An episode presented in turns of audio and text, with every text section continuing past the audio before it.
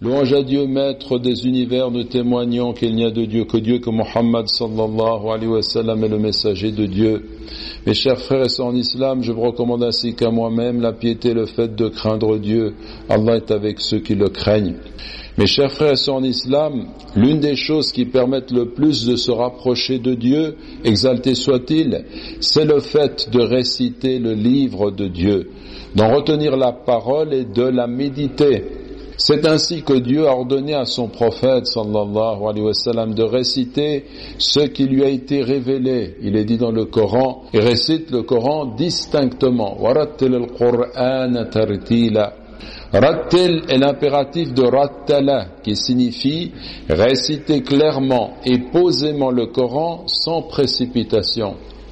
C'est pour cette raison que la lecture du messager de Dieu, sallallahu alayhi wa sallam, quand il récitait le Coran, était généralement lente. Mes chers frères et sœurs en islam, le meilleur des hommes est celui qui vit avec le Coran, l'étudiant et l'enseignant.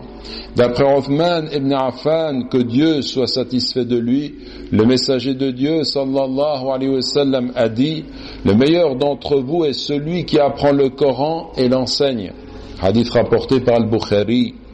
Abu Abdurrahman, celui qui a directement rapporté ce hadith d'après Othman, a dit c'est cela, le fait d'avoir entendu ce hadith de la bouche de Othman, qui m'a conduit à m'asseoir ainsi sans bouger. Cet homme a en effet enseigné le Coran depuis le temps de Othman jusqu'à celui d'Al-Hajjaj. Il faut savoir à titre indicatif que 58 années séparent la mort de Othman de celle d'El-Hajjaj. 58 années. Othman est mort en 656, El-Hajjaj en 714. Cela selon le calendrier grégorien. Mais selon l'Égir, Othman est mort en 35 de l'Égir, El-Hajjaj en 95, 95, donc 60 ans selon le calendrier égyrien. 60 ans qui séparent la mort de l'un et de l'autre.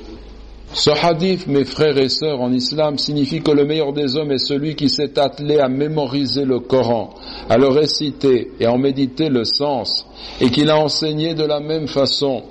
Il s'agit là d'un mérite qui est absolu parce qu'il est lié à la parole de Dieu. Or, la meilleure parole est la parole de Dieu. Celui qui unit le fait d'apprendre et d'enseigner atteint pour lui-même ce rang considérable et permet à autrui de l'atteindre.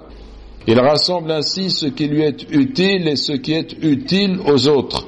Et c'est pour cette raison qu'il est le meilleur des hommes.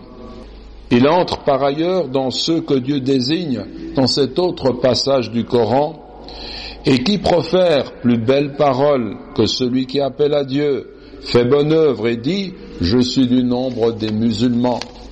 Mes chers frères et sœurs en islam, ce mérite revient au serviteur en ce bas monde, dans la tombe et dans la vie dernière.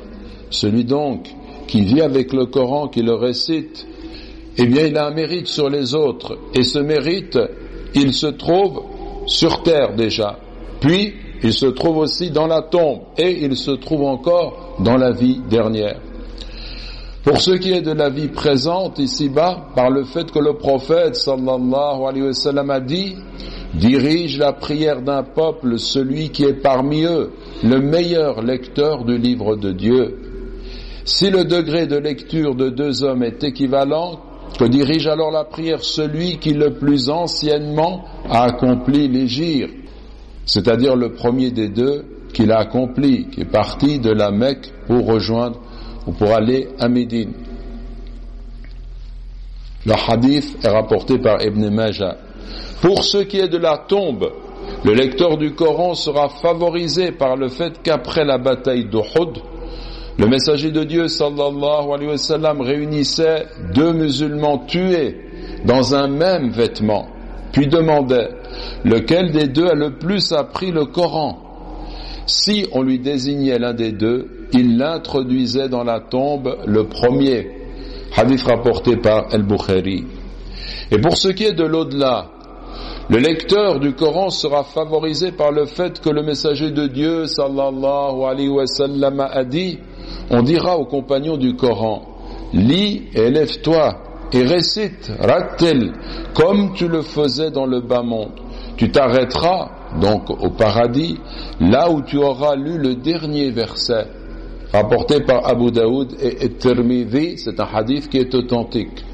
Donc euh, ce Coran, c'est l'ascenseur de l'au-delà, du paradis.